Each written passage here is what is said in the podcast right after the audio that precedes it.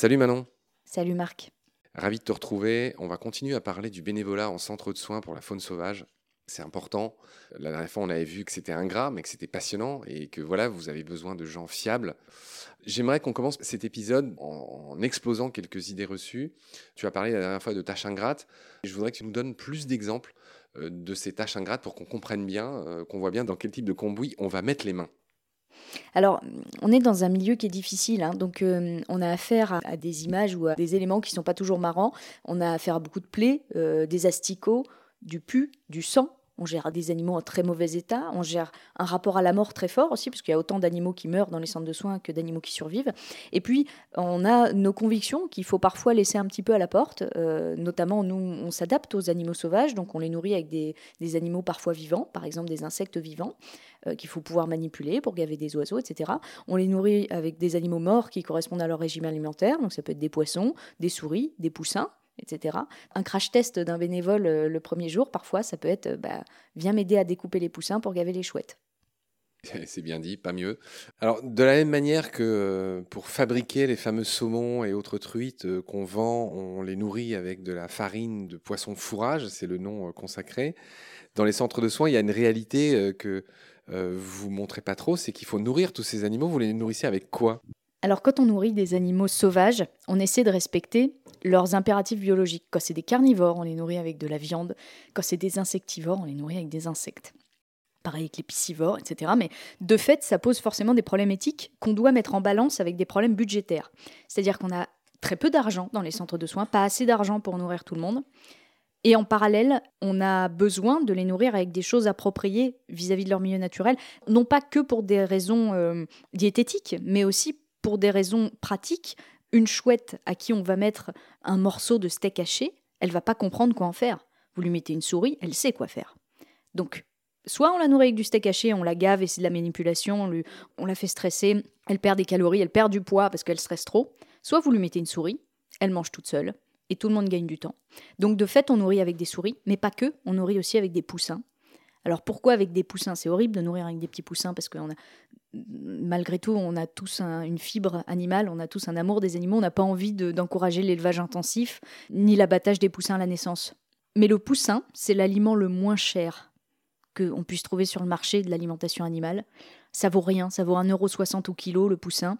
Un aliment qui a des grosses qualités de digestibilité, parce qu'il y a un petit duvet sur le poussin, donc ça permet aux rapaces de faire des pelotes par exemple. Les os sont pas encore trop durcis. Donc ces os-là, qui sont quasiment cartilagineux, hein, qui sont encore des os très mous, sont pas trop dangereux quand les, animaux les déchiquetent et les avalent.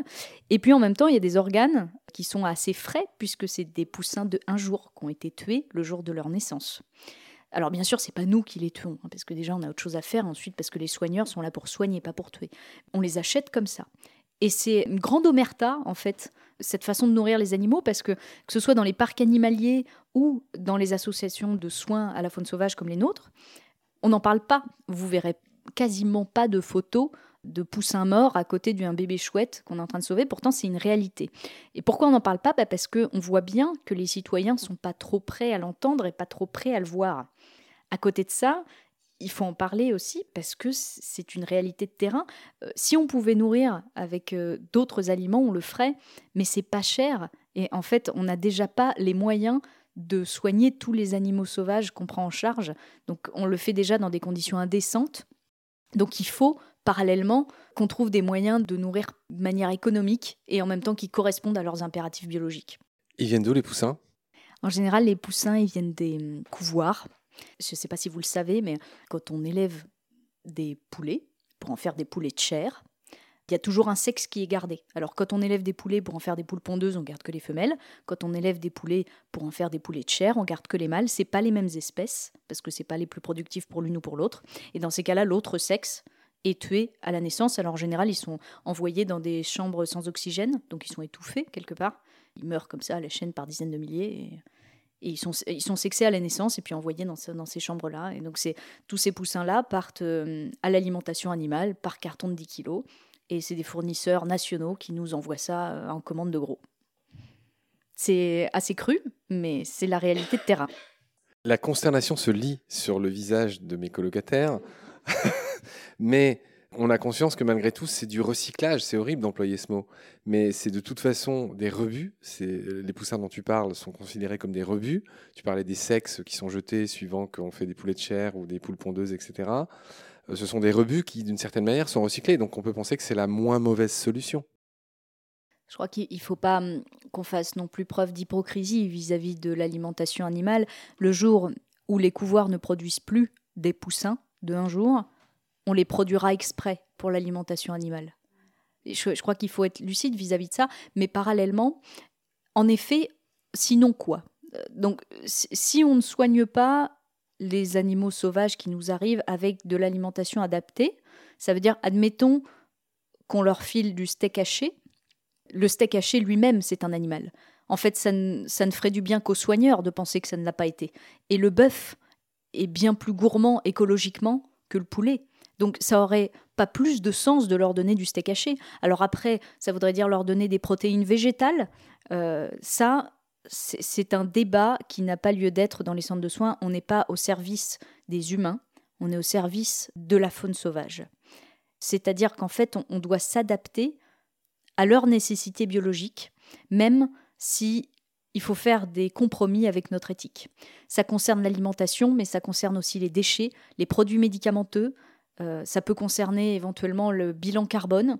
Il y, a, des choses sur lesquelles on ne peut pas être euh, en, totale cohérence avec notre éthique.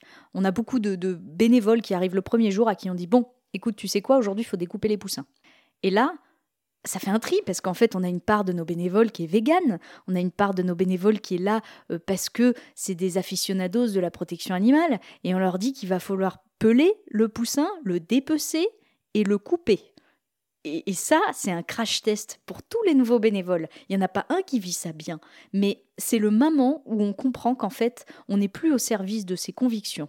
On est au service de la faune sauvage. Et quel que soit le besoin qu'elle exprime, on essaie d'y abonder la manière la moins pire qu'on puisse mettre en place. Ok. Est-ce qu'on a fait le tour de ce que tu as envie que les bénévoles sachent avant de s'engager? Alors, je pense que ce qui est important de garder à l'esprit, c'est que même si c'est un, facteur de bien vivre ensemble incroyable, le bénévolat, et qu'on est tous au service des animaux qu'on soigne, il ne faut pas arriver avec la haine de l'humain quand on vient faire du bénévolat au service des animaux. On est là pour les animaux, mais on va devoir cohabiter, collaborer et échanger avec des humains, s'entraider, se soutenir entre nous, euh, éventuellement créer du lien social, ce qui est hyper important pour tous les gens qui viennent chez nous. Donc on ne vient pas pour se soigner nous, on ne vient pas avec la haine de l'homme ou la haine de l'autre. Il y a un autre aspect que j'aimerais aborder avec toi dans cet épisode, c'est qu'il y a différentes manières d'aider et il y en a une qui est souvent euh, méconnue. C'est-à-dire que les gens s'imaginent que voilà, ils vont soigner des animaux, ils vont prendre soin de petits bébés chouettes, euh, euh, mais il y a d'autres manières d'aider et notamment c'est ce fameux poste de rapatrieur. J'aimerais que voilà tu nous détailles les choses auxquelles on pense pas, mais il y a diverses tâches, diverses missions euh, pour un bénévole auquel ben, il ne pense pas forcément. Et j'aimerais que tu nous détailles ça.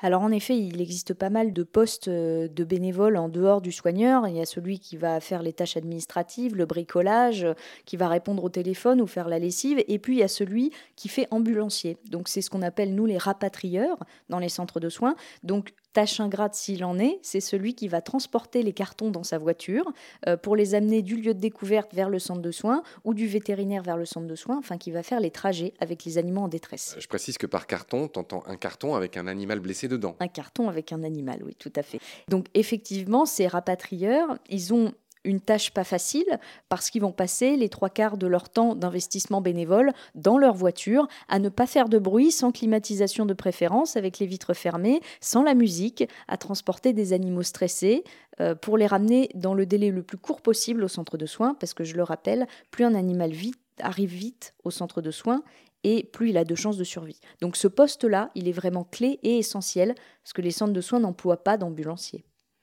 Alors, il y a un truc que je piche pas, c'est que c'est sans doute jamais des bénévoles ou rarement qui découvrent les animaux blessés. Donc, comment ça se passe? Est-ce qu'il n'y a pas des gens qui pourraient ramener les animaux jusqu'au centre pour éviter justement de vous faire perdre du temps dans tous ces convoyages? Ça, c'est le scénario idéal. Quand une personne découvre un animal sauvage et qu'elle nous l'apporte, c'est parfait, puisque au niveau euh, plan de charge pour le centre de soins, nous, derrière, on s'occupe des soins de l'animal, mais pas toute la logistique en amont. Mais ça arrive une fois sur 50. Alors heureusement un petit peu plus que ça, mais le problème c'est qu'en fait on n'a pas des centres de soins dans tous les départements. Le maillage territorial il n'est pas toujours terrible et parfois quelqu'un qui trouve un moineau blessé, elle, la personne doit faire 3 ou 4 heures de route pour aller porter le moineau dans le centre de soins. Donc euh, pour pas trop freiner les gens, quand c'est vraiment très loin du centre, il y a beaucoup de centres qui mettent en place ce qu'on appelle des points relais c'est-à-dire des zones de dépôt où l'animal peut recevoir les premiers soins ou pas, mais il peut être déposé et ensuite des bénévoles se chargeront de grouper euh, les animaux qui sont arrivés dans ce secteur-là et de les ramener au centre. Rester groupir. Ouais, et puis accessoirement limiter le bilan carbone.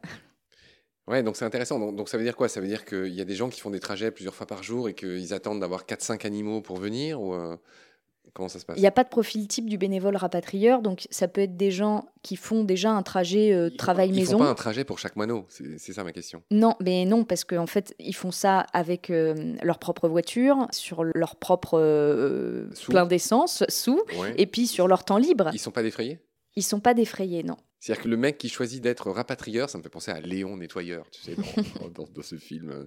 Oui, sauf que le font pour la vie. Oui, effectivement. Donc c'est encore un truc en plus pour ceux qui font. Euh, oui, alors tout ce qu'on peut proposer, c'est des déductions fiscales à la fin de l'année euh, à hauteur de leur investissement, mais c'est tout. donc ils le font à, à, fond perdu et sur leur temps libre en plus. Donc on ne peut pas garantir que la personne va faire le trajet dans les deux heures. C'est pour ça qu'on demande aux personnes qui trouvent les animaux de faire au moins l'effort d'aller les déposer vers les points relais. Pourquoi? Parce qu'il y en a qui exigent qu'on vienne les débarrasser de leurs trouvailles Il y a des découvreurs, ce qu'on appelle les découvreurs, c'est-à-dire le particulier qui trouve un animal, hein, qui pensent que la prise en charge de la faune en détresse, c'est un service public. Et ils ont tellement raison, ça devrait être un service public. Malheureusement, c'est assuré par des moyens associatifs. Et euh, non, il n'y a pas d'ambulancier qui, qui sillonne la campagne pour aller chercher des animaux direct euh, là où ils sont. C'est un point qu'on a déjà soulevé. Tu m'avais parlé de ces autoroutes où quand il y a un arbre qui tombe en travers de la chaussée, il y a en gros la voirie ou un service public qui est dédié à euh, comment dire, rétablir la situation. Mais ce que tu as dit, c'est que quand c'était un animal blessé, alors quand c'est un animal mort aussi, on va dire que c'est le service public qui vient pour, euh, pour évacuer euh, bah, ces cadavres sur la route. Mais quand l'animal est encore vivant, paradoxalement, bah là, il n'y a plus personne. C'est ça, il n'y a pas de procédure. On est souvent contacté par les services de gendarmerie pour ça, parce que bah, alors parfois sur la base de la bonne volonté, les pompiers s'y mettent ou d'autres services s'y mettent, mais bien souvent on contacte la petite asso locale avec ses moyens associatifs pour venir chercher la cigogne percutée ou le vautour qui s'est posé en plein milieu de la route, etc. Ou le sanglier ou le, chevreuil. Alors il arrive que pour ça on appelle les chasseurs en revanche. Ah oui?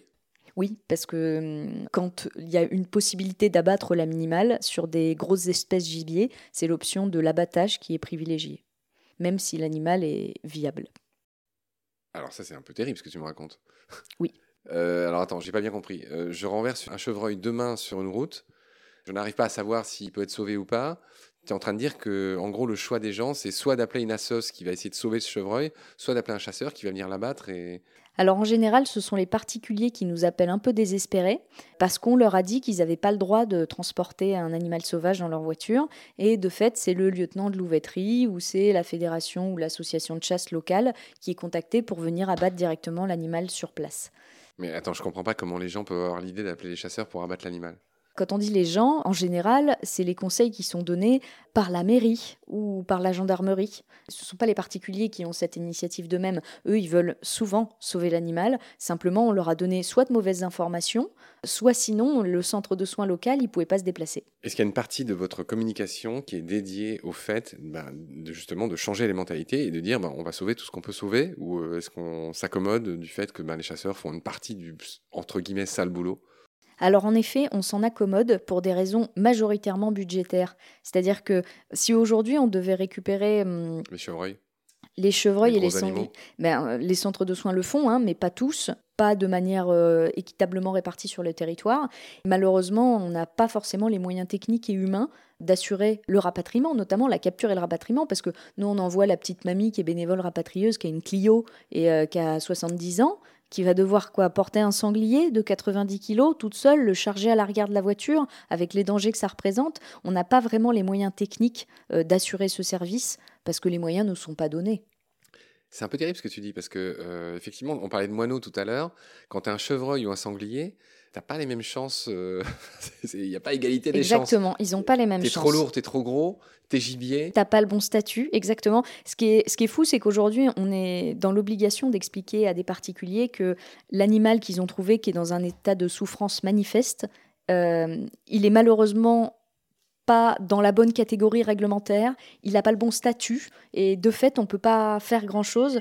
Par contre, on fait, nous, à côté de ça, un gros travail pour informer les agents d'État de la réglementation telle qu'elle est faite. Il faut savoir qu'un un particulier a le droit de transporter un animal sauvage en détresse depuis son lieu de découverte vers le centre de soins le plus près, en passant par le chemin le plus court. Très bien. Merci beaucoup Manon pour tes lumières. Je te retrouve très vite pour continuer à parler de bénévolat, c'est important. Et je pense que ça intéresse beaucoup celles et ceux qui nous écoutent et qu'on remercie et qui on rend encore hommage. Et je te retrouve très vite. À bientôt. Salut. Merci Marc, à bientôt.